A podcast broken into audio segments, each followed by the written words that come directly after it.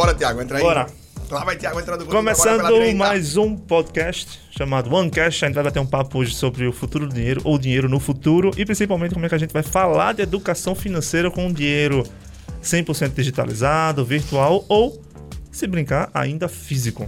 A Depende muito da realidade de cada família, né? É, depende ser, né? muito né? de cada família, até porque a gente tá conversando em off aqui, quase que sai tapa, né? Porque a gente tem uma criança, a gente tem um idoso, a gente tem um meio termo que sou eu. eu peraí, a criança eu tinha entendido, né? A idosa eu pensei que ia ser Rufino. Não, o Rufino, Rufino tá com confusão no, no, no, lá no tá condomínio dele. As de condomínio. É, que é o negócio de condomínio. Como é o nome do condomínio, Rodrigo? É, Rufino?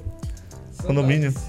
Santa, Santa Alpi, né? Então, assim, então, o papo de hoje vai ser sobre dinheiro ao longo do tempo, só que o dinheiro virtual, o dinheiro físico, o dinheiro digital, como é que isso vai acontecer. Então, vai ser bem bacana e o papo de hoje vai ser sobre isso. Vale a pena acompanhar. É isso então, porque tem países, né, Tiago, que já estão extinguindo aí o uso do dinheiro, tem, tendo experiência, sim. pontos positivos, pontos negativos, tem a questão do turismo que envolve, como você falou, vem gente consumo, de fora, como faz. Coisa. A China, né? Que a gente conversou também. A China hoje, não importa, é o lavador de carro na rua, é uma pessoa pedinte, é alguém que presta um serviço ali no sinal. Tudo havia QR Code muito antes da pandemia. Então o negócio já vem avançando nesse sentido. Mas o Brasil, a gente, apesar de estar entre as maiores economias, um dos países mais populosos, de território maior no mundo, mas nesse sentido, eu acho que ninguém melhor aí do que Tiago, todo conhecimento tem de economia, para trazer para a gente como a gente acho que é atrasado é, e ainda vai penar para alcançar níveis Na verdade, assim. Né? Existem vários Brasis e existem várias Chinas. Assim, assim para quem conheceu a China, você vai para uma grande cidade como Guangzhou, você pega 40 quilômetros, daqui para Vitória de Santo Antão, mais ou menos a diferença e você sai do século XXI para o século XVIII. Então, assim, são várias coisas que acontecem numa quilometragem muito pequena lá na China, onde você vê pessoas é, é, simplesmente coexistindo e subsistindo a 40 quilômetros, e você vai, por exemplo, nas escolas dos grandes centros lá da, da, da China, onde não existe sequer QR Code, reconhecimento facial. Então a criança vai no lanche da escola, bota a cara dela lá no computador, já vem, já seja, pede o lanche. O QR Code é avançado que tem. E é, muita coisa impressionante da China. Eu estava ouvindo esses dias, mandarim é ou não é o idioma do futuro tal. E aí eu vi uma informação que me surpreendeu bastante. 400 milhões de pessoas na China não falam Mandarim. Mandarim, exatamente. Sim. Então imagina, né? E é muito mais complicado que o inglês, muito menos difundido. Isso. Eu acho que a gente tem um espanhol que está bem à frente, sem falar óbvio do inglês e por aí vai. Mas vamos pro foco, né? Pro foco. É, nossa, o, o papo de hoje a gente nasceu justamente da, da inquietação. A gente vive hoje, né, né, nesta data especificamente, no mundo mais avançado da história da humanidade onde a gente já está começando a flertar com moedas virtuais, inclusive moedas oficiais virtuais. Né? A gente vai ter o i-real daqui a pouco. Diga-se passagem, moeda virtual que não é criptomoeda. Que não né? é criptomoeda, que, que já confunda. é um outro papo, criptomoeda. Então são moedas virtuais mesmo. A gente, a gente já viu a China tanto com a moeda virtual como a criptomoeda.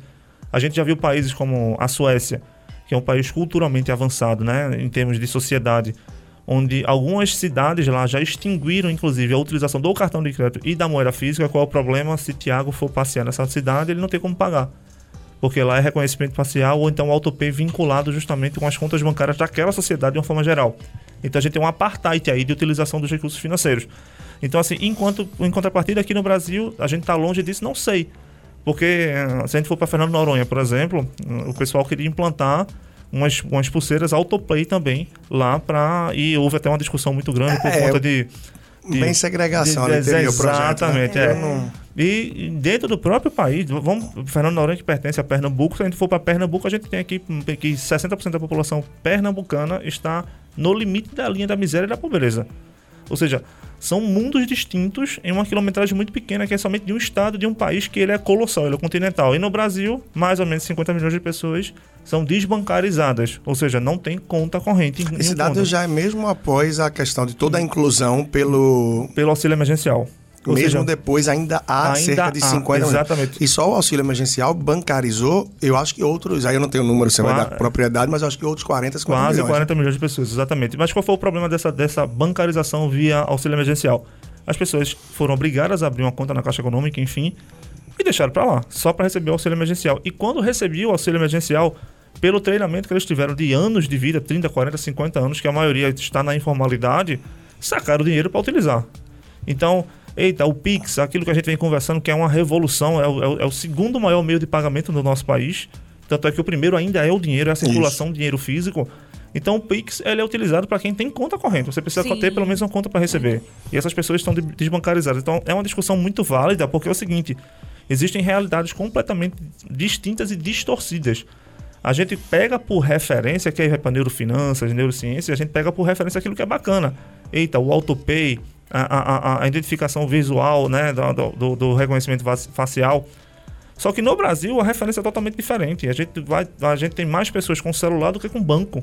Então a gente tem mais pessoas com acesso à internet do que realmente com banco. Então, assim, são mundos distintos. Aí, como é que eu vou educar financeiramente falando meu filho daqui a alguns anos, onde existem pessoas que apostam que o dinheiro vai, vai deixar de existir, o dinheiro como a gente o conhece, até porque o dinheiro ele é multável, né? Ele evolui ao longo do tempo. Já foi sal, já foi concha, já foi, já foi várias coisas, né, ao longo da, da história. Ganhou muita força do jeito que a gente o conhece hoje, com referências a Banco Central, principalmente depois da Primeira Guerra Mundial, com a queda da, do grande império que era o Reino Unido na época, a ascensão dos Estados Unidos, a dolarização do mundo, a criação de comitês internacionais como, como, como o Banco Mundial, o FMI, ou seja, o mundo ele foi montado para circular dinheiro. Tanto é que existe uma, uma, uma, uma, um, um, uma segurança, na verdade, uma, um questionamento muito grande dos bancos centrais em utilizar dinheiro virtual por questão de segurança, mas também porque gerar dinheiro físico dá muito dinheiro. Você tem uma atividade econômica por trás para você fazer dinheiro. E custa muito dinheiro, né? Custa muito isso, dinheiro. Né? Para os cofres públicos, dinheiro. se pudesse Exatamente. investir isso em educação, em saúde, talvez a gente já tivesse uma ponta mais de crescimento. A gente estaria, eu acho que, investindo mais no ativo, né? Isso, Do que exatamente. o próprio dinheiro, que gera mais despesas, porque tem que ser reposto a cada tempo é, e tal. Tanto né? é que existem algumas moedas que deixaram de existir, de um centavo, que antigamente custava Custo. muito mais Verdade. Fazer uma moeda de um centavo do que o custo, do, do, do, que o poder de compra da moeda de um centavo. Então, assim, a gente vê isso acontecendo. Até hoje, é, um, um, grande investimento de segurança é o ouro. A gente já teve um padrão ouro até justamente a extensão dos Estados Unidos. Então, são várias coisas ao redor do dinheiro. E aí, quando a gente entra na discussão das pessoas que são um pouco mais jovens, que eles são praticamente 100% digitais. Né? São pessoas que, por exemplo, não assistem televisão tradicional, não assistem um, um, Dança do Famoso, não assistem isso. O pessoal... Ainda bem que mesmo em, não sendo tão jovem assim, aliás, eu sou, né? Mas não sendo tão jovem quanto acho que você se refere, Dança do Famoso, eu nunca assisti muito. Não. Eu também não. Eu também não, mas... mas é bem interessante, porque falando da classe média, assim, para cima, eu acho que boa parte vai estar bancarizado, uhum. muito brevemente, sobretudo com a atuação das fintechs, os bancos isso, digitais perfeito. na palma da mão e mais, né? É. Acho que isso acelera nesse processo e traz desafios em relação ao lidar com o dinheiro, né? Traz traz, traz muitos desafios e principalmente quando a gente leva em consideração que o acesso à bancarização ela é restrita no nosso país. O que fazer com o dinheiro no banco? Aí é uma informação e uma utilização muito mais restrita no nosso país, até porque mais da metade da população brasileira convive com menos da metade de um salário mínimo. E boa parte dessa população não tem banco, ou seja, eles sacam dinheiro para poder fazer a movimentação acontecer. E se a gente for mais para o interior das, das, das, cidades, a gente vai ver que realmente o dinheiro circula e não só da baixa camada. Mas tem muita gente com muito dinheiro, que acho que todo mundo já ouviu ou conhece alguém que andava com uma sacola mesmo daquelas de supermercado cheia de dinheiro, chegava para comprar um carro de 200 mil reais em dinheiro, à vista. Porque não confiava de colocar dinheiro em banco, aquele negócio de não, pô, colocar dinheiro, segura dinheiro debaixo do colchonete. Então, assim, isso acontece num país chamado Brasil, que ele é colossal.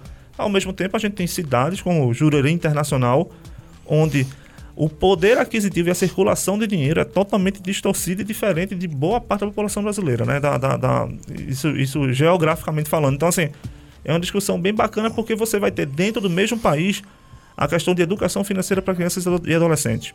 Como é que um cara desbancarizado que ganha menos da metade de um salário mínimo vai falar de educação financeira e de fintechs e de dinheiro virtual para uma criança que vai que é isso, que não tem a mínima ideia do que é. E ao mesmo tempo vai ter porquinho na casa da, da, das pessoas de classe é, média, classe média alta. Isso que eu ia botar um, em, uma questão. questão. É, uma questão que vai ter o dinheiro vai estar digital ou virtual. É. Então vão ser vários Brasis ao mesmo tempo, são vários desafios ao mesmo tempo, até porque a gente faz parte de uma federação. E a gente vai ter, ter um macro governo que precisa também tocar isso. Tem uma educação que ela é feita de maneira macro, né, das escolas públicas, das escolas municipais. Enfim, é uma discussão bem bacana. É, é isso que eu ia passar até, perguntar para a Duda, ouvir um pouco da opinião. O que é que você acha em relação a como é que fica o porquinho, meu Jesus? O como porquinho... é que fica né, o porquinho depois que o dinheiro, a gente vê que no meio de uma parte da população que tem mais condições no Brasil, e pelo nosso levantamento aqui, quem tem acompanhado mais também assim o podcast, a título das pessoas mais bancarizadas. Óbvio, quem está junto com a gente não está tão bancarizado e não está tão por dentro também. Como é que vai estar tá o teu porquinho em casa? Tem porquinho, tem essa dinâmica, não tem? Afinal, uma das grandes ferramentas para começar a dar um start na vida financeira de uma criança, de um adolescente, quem sabe que nunca teve orientação. Mas quando o dinheiro para mais de circular, como a gente já vê hoje no meio de tantos brasileiros, como é que fica, Duda? O porquinho, ele vai morrer. Não vai mais existir. Vai virar feijoada. Vai morrer. Vai, vai virar feijoada, exatamente. E aí Com... para a economia, porque quem vende porquinho, quem faz porquinho, vai ter que produzir outra coisa. Né? Vai ter que, na verdade, se reinventar. Com certeza, com a chegada aí do Pix, de outros meios de moedas em circulação, com toda certeza vai sim acabar essa questão do, é, do físico para o digital. Então as crianças elas já são bem mais modernas do que nós mesmas. Então elas vão partir com certeza para querer acompanhar o seu próprio dinheiro através de um aplicativo, querer ter o próprio banco para ver como é que tá o meu dinheiro aqui, papai, como é que eu tô é isso que me os pais têm que acompanhar pais, isso, né? sim. Mãe, pai, enfim, os responsáveis têm que acompanhar para poder orientar. Ou se esses não estiverem por dentro, talvez vão parar no tempo e não vão dar muita condição. É. Mas hoje em dia os pequenos são tão conectados, são tão evoluídos que, que eles mesmos eles vão querer, eles vão querer deixar do físico para estar tá completamente digital, que é como a gente consegue ver hoje o mundo. É, eu sou particularmente a, a, a, adepto à questão digital, mas com algumas ressalvas, principalmente por conta desse tipo de, de, de, de disparidade que a gente tem no nosso país. Então, por exemplo, uh, acho que o podcast 4 ou 5 da gente que a gente falou de tipos de mesada. Acho que foi 4. Acho que foi. foi dá, 4. Dá para acompanhar bastante, porque é o seguinte: imagina um banco, do mesmo jeito que os pais hoje gostam e, na verdade, precisam acompanhar as, as redes sociais das crianças e dos, dos adolescentes, né? Você precisa também acompanhar aquela conta digital do filho. Você consegue fazer isso do mesmo jeito. Então imagine, é, é uma coisa seria inclusive bem mais prática do, do que você dar o dinheiro para eles administrarem aquele tipo de mesada que você dá aquela condição financeira para a criança se manter.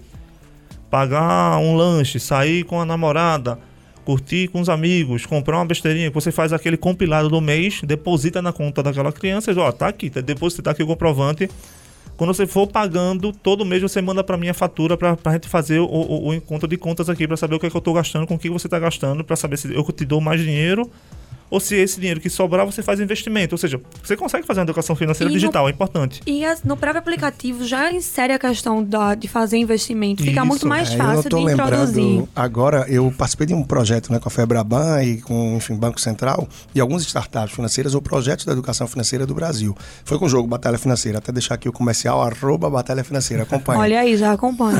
então, mas tinha uma startup com um trabalho interessantíssimo, está me falhando a memória o nome dela, não vou poder fazer o jabá agora, mas que era isso, era um aplicativo onde os pais ou responsáveis tinham acesso e a criança recebia um cartão apenas de débito que é a melhor forma de você inserir os adolescentes, na verdade, dúvidas, nesse mundo. Sim. Esquece crédito, papai, mamãe, responsável, quem está ouvindo a gente, que o débito é uma forma de você ter um cartão ali, que pode ser tipo um pré-pago, afinal, o dinheiro vai estar na conta e ele vai debitando. Chegou a saldo zero, morreu.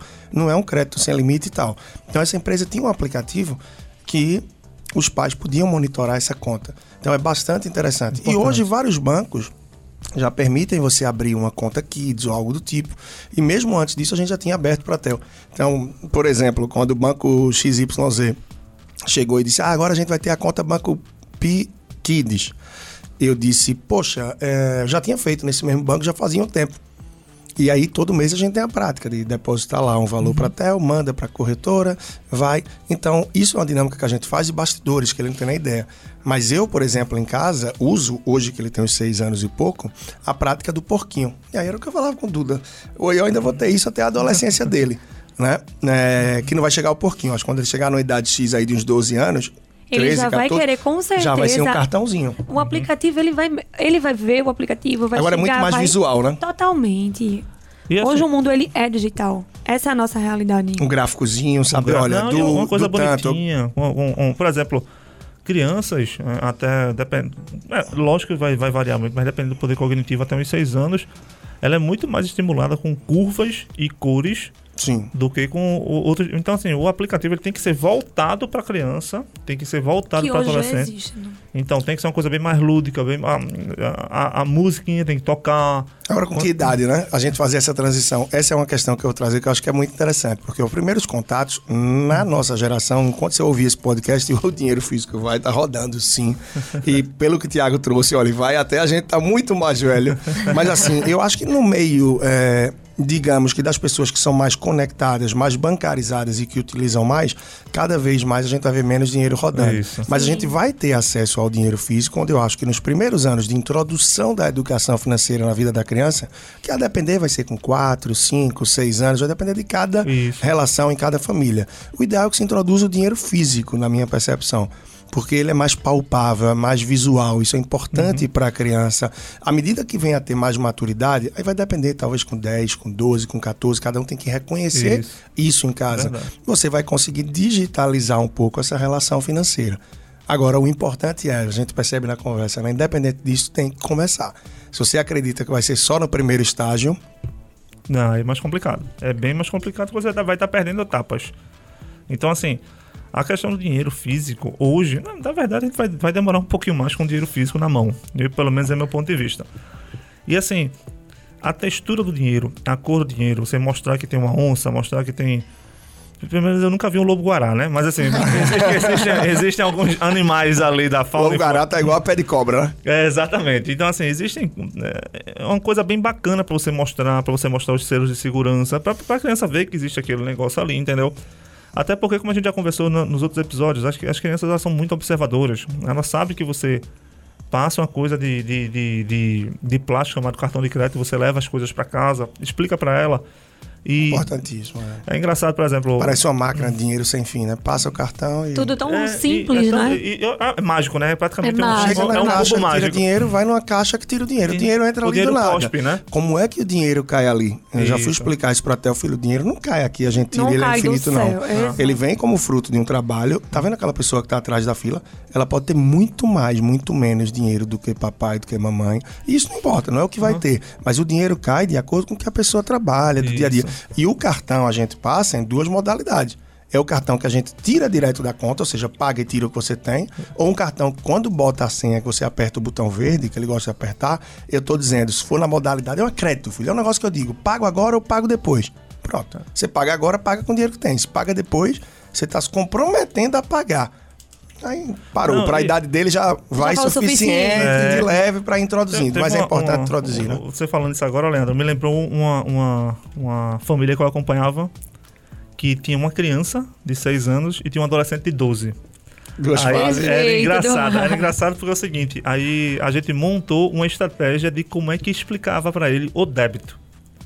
Aí, como é que explica o débito? Na prática, ele, na própria criança de 6 anos entender que existe uma conta corrente, que um dinheiro que não. que ele, ele acha que é físico, só que ele é digital.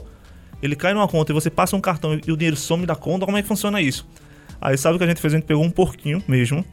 A gente pegou 20 reais na época, botou no porquinho. Tá vendo esses 20 reais? A gente botou no porquinho, branquinho lá, que é bem bonitinho. Botou no porquinho. Ah, tá aqui dentro. Você tá vendo? Você sabe que tá aqui dentro? Sei. Pronto, o nome disso é conta corrente. Agora vem cá. A gente pegou uma camisa, uma camisa do irmão lá qualquer, fez, ó, você vai comprar essa camisa por 20 reais. Aí ele pegou uma maquineta que ele tinha lá em casa, fingiu que passava os 20 reais, digitou os 20 reais. Enquanto a gente tava digitando, Muito bom. a mãe dele tirou os 20 reais dentro do porquinho. Aí ele fez, o que é que tem aqui dentro? Aí ele fez, é, os 20 reais. Eu fiz, não, mas você não comprou ali? Então aqui dentro deve ter, deve ter sumido os 20 reais. Ele abriu, como assim? Aí ele virou o porquinho que tinha aquela partezinha de baixo que você arranca do porquinho, tava sendo os 20 reais. Pronto.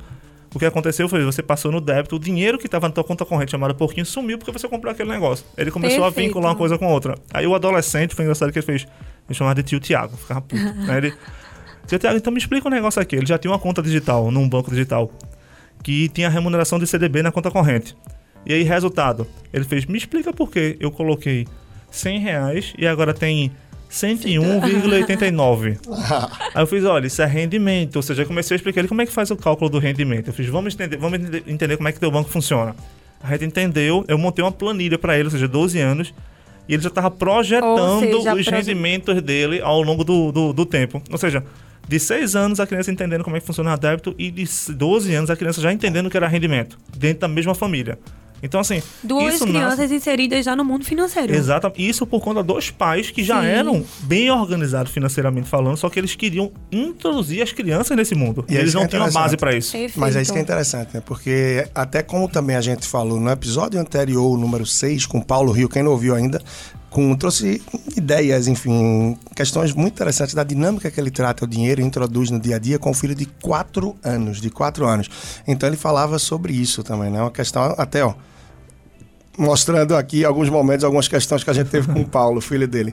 E se a gente bota a máscara primeiro na gente, ou seja, foi uma das reflexões que ele deixou no final, eu preciso estar com a vida organizada é para poder né? introduzir isso, meu filho. Como é que eu vou começar a querer introduzir questões financeiras se eu não estou com a vida tão organizada? Faço o que eu digo, mas faço o que eu faço. É, não é que eu não possa, né, Tiago Duda, introduzir e ajudar meus filhos a orientar nesse sentido se eu não tiver com a vida organizada. Não é que não possa, você mas pode. Mas fica muito mais fácil. Mas cuida de si em paralelo, fica cuida de você primeiro, para que você tenha essa base para isso. E é com coisas muito simples que pode começar a fazer isso. Né? Mas é, inclusive tem, por exemplo algumas, um, alguns questionamentos que, eu, que, eu, que eu, eu verificava quando fazia alguns acompanhamentos, que era o tipo da coisa.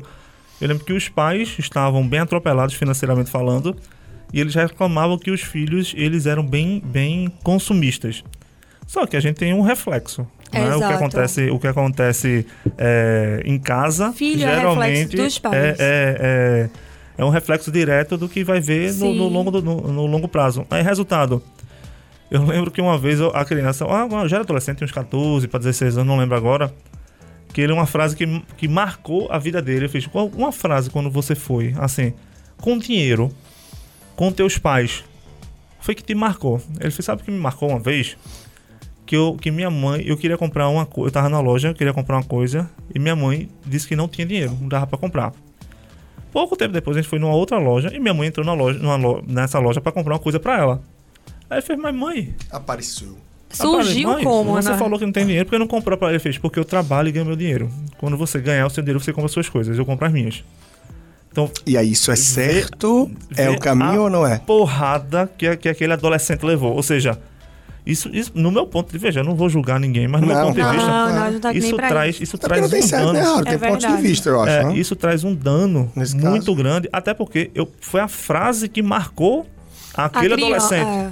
Ou seja, o, o, a referência tem significado tem né? muito, assim, a gente tem que ter um cuidado muito grande, porque, primeiro, nós, pais, avós, tios, a gente acaba sendo referência, entendeu? E quando você fala uma coisa que pode ser no calor da emoção, Sim. você pode estar cansado do dia a dia, por aí. Muito. Acontece muito. Marca muito. Aquilo cria uma cicatriz que, que ela fica ali, que vez ou outra ela, ela acaba sendo exposta. Entendeu? Então, para a vida daquela criança ou daquele adolescente, pode ser um, um, um, uma coisa muito, muito prejudicial e a educação financeira para aquela criança, para aquele adolescente, pode ser até pior. Pode ser mais danosa, pode ser mais dificultosa. Então, assim, a gente tem que ter muito cuidado com relação a isso. E principalmente nesse ambiente que a gente está hoje, que é um ambiente meio que híbrido, quase uma simbiose entre o virtual, é. o digital e também o físico né? E, e, e com muitas coisas acontecendo ao mesmo tempo. A gente tem fintechs, a gente tem bancos de investimento, a gente tem contas correntes, a gente tem criptomoedas, a gente tem moedas virtuais, a gente tem a modalidade de transação de dinheiro digital. A gente tem várias coisas acontecendo ao mesmo tempo, ou seja, muita informação para cabeças que não foram treinadas para isso. Se a gente fizer um corte de uma pessoa de 40 anos, ele pegou no Brasil plano real, plano cruzado, a gente pegou superinflação e pegou a entrada de, de, do, do, do, do, poderio econômico dos bancos. Dois impeachment já. Dois, então, assim, que impactam no. Muita coisa, muita coisa. A gente tem um medo da inflação. A gente teve, teve a, a usurpação da poupança da gente no começo da década de 90. Sim. Então, a gente muita coisa. Aí quando a gente fala de dinheiro, primeira coisa que me perguntam as pessoas mais experientes é: crise econômica, eu vou perder meu dinheiro que está na poupança? Todo mundo me pergunta o medo, isso. né? É aquele Porque medo. Porque foi a referência de... da década de 90. Exato. Entendeu? Quando a gente fala, ah, tá, você tá perdendo dinheiro na poupança, a primeira coisa que me pergunta, por que estão tirando meu dinheiro da poupança? Não, não, não é que você está perdendo dinheiro, você está deixando de render, são coisas diferentes.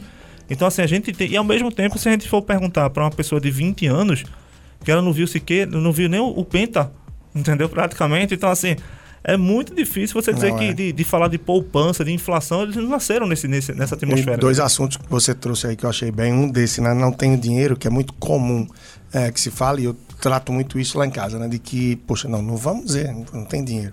Até porque não é verdade. Uhum. Talvez eu não vá ter dinheiro, ah, não vai comprar uma Ferrari, vai. Não. Não, mas tem. Não, veja. Mas tem, tem, tem, tem. Quem sabe chega, né? Eu não sei nem quanto é custo uma danada dessa, porque com certeza alcançando não vai ser a compra, né? Mas não é o que eu creio.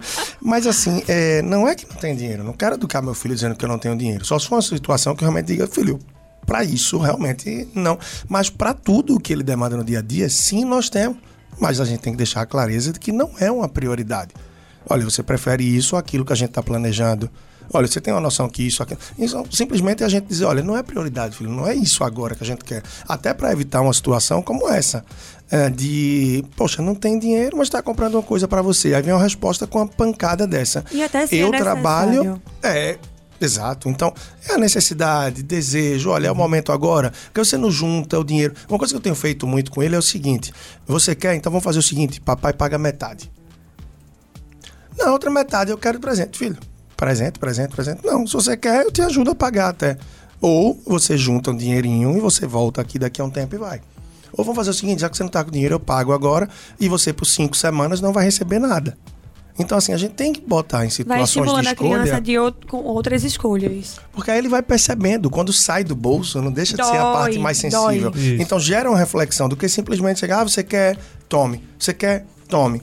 É ah, tão não, simples, não tem... né? Tão é, simples. É, não eu tem tenho dinheiro, sempre... é prioridade, né? É. E Isso é dinheiro, é importante. E dinheiro é uma, é uma, é uma questão muito, muito pedagógica também. Um dos receios que eu tenho com relação à educação financeira é óbvio que, que as coisas vão se reinventar, mas principalmente nessa geração híbrida que a gente tem hoje, que conviveu com dinheiro físico e com dinheiro digital, uma coisa é você já nascer 100% digitalizado. Né? Isso eu acho que nas próximas gerações, daqui a uns daqui a uns 20, 30 anos. Tu não, Duda, tu ainda pegou o dinheiro físico, tu ainda pegou, tu não é, não é tão novinho assim não. Mas olha, só querendo estar, tá, né? Não tá fácil. Então, uma das preocupações é o seguinte, porque o dinheiro físico, ele dói muito mais do que o dinheiro digital ou virtual. Ou o seja, consumiço dele. E, e, então, exatamente. Tanto é que a, a, a, o descontrole financeiro ele está diretamente relacionado com os meios de pagamento. Um dos principais estranguladores do orçamento familiar é o cartão de crédito. Ou tá seja, bom. por conta da facilidade que você tem de gastar dinheiro, por conta da não noção que você tem do dinheiro que está sendo gasto, ou seja, e também por conta boa parte também dos bancos que liberam crédito sem ter base alguma. Tem uma gente, tem é gente que ganha um salário mínimo e tem um cartão de crédito de 5 mil. Pelo Aí amor de Deus. vendo, Tiago, até esses dias, atualmente, né, com toda a questão que a gente vive de pandemia e tal, está em 59% o índice de endividamento das famílias brasileiras. 59% incluindo aí dívidas boas e ruins, uhum. chamadas. Sim. Né? Sim, sim. Quando a gente vai para as dívidas ruins de fato, oriundas de empréstimo por falta de condição de capacidade financeira, etc., tal, rotativo, ou cartão de crédito, quando você vai entrar no parcelamento, falta de pagamento mínimo, etc., está em 37 ou 39 maior média do que a gente tinha. Uhum. Antes era até 30% quando não incluía financiamento de sim, sim. imóvel, Imóveis, é. Então hoje a gente chega a 59 o índice absoluto e quando a gente tira essa questão de imóvel, financiamento estudantil, etc, está na ordem de 37 a 39. E isso afeta muito porque, aí você bem sabe por tua área, menos condições, né? menos acesso ali à compra, que é o que mais vai movimentar a nossa economia, cada vez mais isso pode estagnando. Uhum. Então, o crédito no Brasil é concedido de forma muito irresponsável. Muito. Aí, é onde verdade, é que a gente traz isso para os nossos pequenos? Como o Tiago estava dizendo, o dinheiro físico, ele limita mais. Eu tenho 10 reais, eu tenho 5, eu tenho 2, opa. E o dinheiro virtual, sobretudo quando vem, pegando o link aí do que o Tiago falou, de formas de pagamento, o cartão de crédito é um grande e eu acho que eu volto a bola para você aí, estrangulador pela falta de consciência das pessoas Isso. de como usar essas formas. Uhum. Mas é, e outra coisa, é, o processo de, que, de concessão de crédito também é estranha. Então, quanto mais é, é, é, é, endividado você fica, mais, in, mais você não fica inadimplente, que são coisas diferentes. Tem gente que vive no limite de pagar o cartão de crédito, no limite de, de chegar no cheque especial, no, sempre no limite. O cara te dá mais crédito, que é para você gastar cada vez mais. E fica cada vez mais endividado também. Porque o mal pagador é uma coisa boa, porque é juros sobre juros. Sem dúvida. Entendeu? Então alimenta tanto que de 132 países, ou seja, 132 países, o Brasil só pede para Madagascar em custo de é crédito. É só. Ou seja, o spread bancário brasileiro, ele é um dos ele é o segundo maior do mundo. E isso está diretamente relacionado com o custo de crédito. Ou seja, se você tem acesso ao crédito é caro, o custo de crédito ele também vai ser mais caro. E a capacidade de pagamento daquele crédito diminui.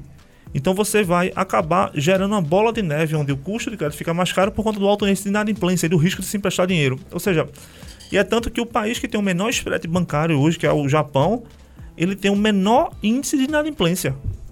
Então a coisa está diretamente relacionada é. à outra. E boa parte dessa. A gente tem aí de 50 a 60 milhões de pessoas já inadimplentes, ou seja, com o nome no SPC e Serasa, nome sujo. A gente tem 30 milhões de super endividados, ou seja, no limite para entrar no, com o nome sujo.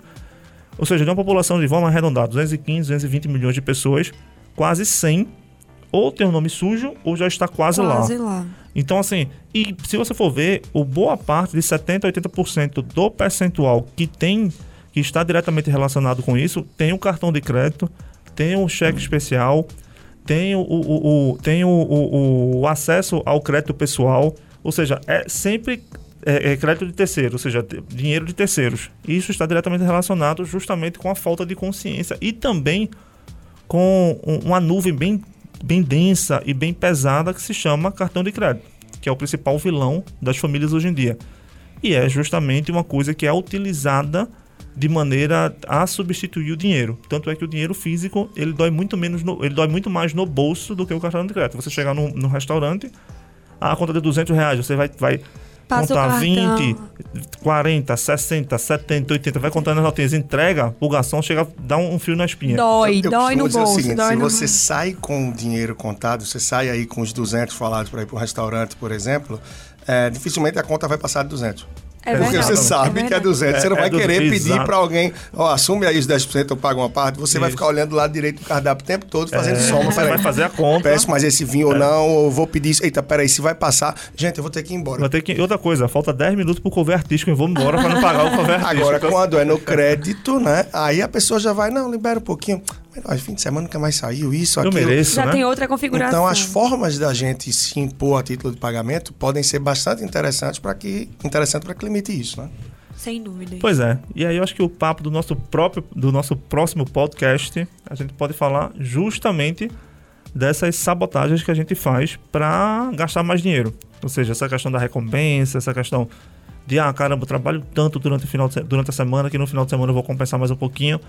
E no meio disso tudo também tem as crianças que também estudam, trabalham né, dentro de casa, tem a ausência dos pais e também são compensadas. Acho que vai ser um bate-papo bem interessante.